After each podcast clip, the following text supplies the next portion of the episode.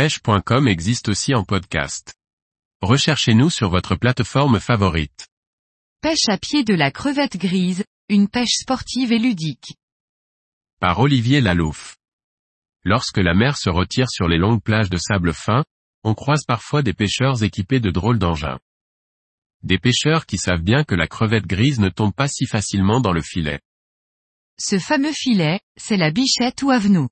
Comme la crevette grise a tendance à s'enfouir sous le sable à marée basse, nos pêcheurs raclent le sable afin de la déloger, mais il y a des jours où la crevette se fait désirer.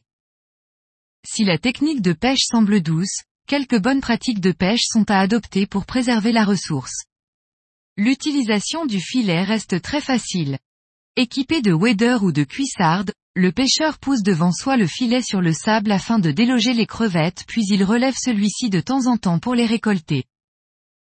La taille légale de capture est de 3 cm et le quota est de 5 kg par jour et par pêcheur maximum, ce qui est déjà beaucoup. Si les crevettes se prennent dans les filets des pêcheurs, c'est également le cas des petits poissons plats qui ne survivent pas longtemps hors de l'eau.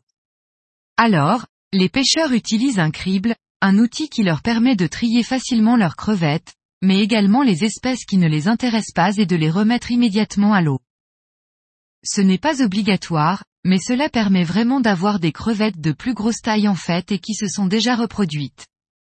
C'est vraiment bien pour trier, cela évite les manipulations néfastes à toutes les espèces marines. Même si chaque pêcheur est autorisé à pêcher 5 kg de crevettes par marée, mieux vaut adapter sa pêche à ce que l'on consomme réellement.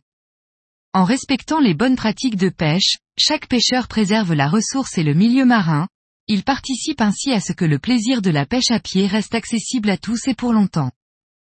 La réglementation et les alertes sanitaires varient d'un site à l'autre, n'oubliez pas de vous renseigner auprès des services maritimes avant d'aller pêcher.